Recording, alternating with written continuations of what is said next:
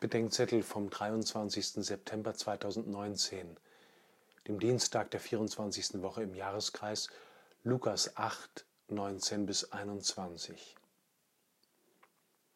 Wenn wir als Jugendliche gleichaltrige Verwandte kennenlernten und uns über eine bereits vorhandene Vertrautheit wunderten, wurde bei uns das Sprichwort zitiert, Blut sei eben dicker als Wasser, sollte heißen, Verwandtschaft schaffe ein festeres Band als bloße Bekanntschaft. Mit der Verwandtschaft im Evangelium ist das so eine Sache.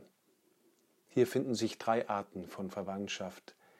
Da ist erstens die familiäre Blutsverwandtschaft. Sie ist einerseits der Königsweg ins Leben und der erste Lernweg in die Welt. Andererseits muss sie korrigiert werden durch eine neue Ordnung. Wenn der zwölfjährige Jesus im Tempel bleibt, Eheleute Vater und Mutter verlassen oder Menschen Gott mehr gehorchen sollen als den Verwandten. Zweitens gibt es eine neue Verwandtschaft derer, die den Willen Gottes tun.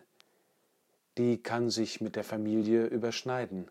Zu ihr gehören Christen, aber auch die, die das Gute tun, ohne Gott zu kennen.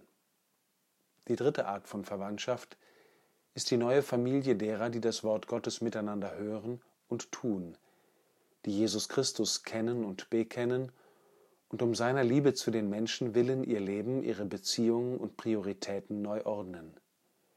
Diese Verwandtschaft ist die Kirche und die Verbundenheit im Wasser der Taufe. Wer wir füreinander sind, entscheidet sich für uns Christen nicht mehr am Blut, sondern daran, worum es uns miteinander geht.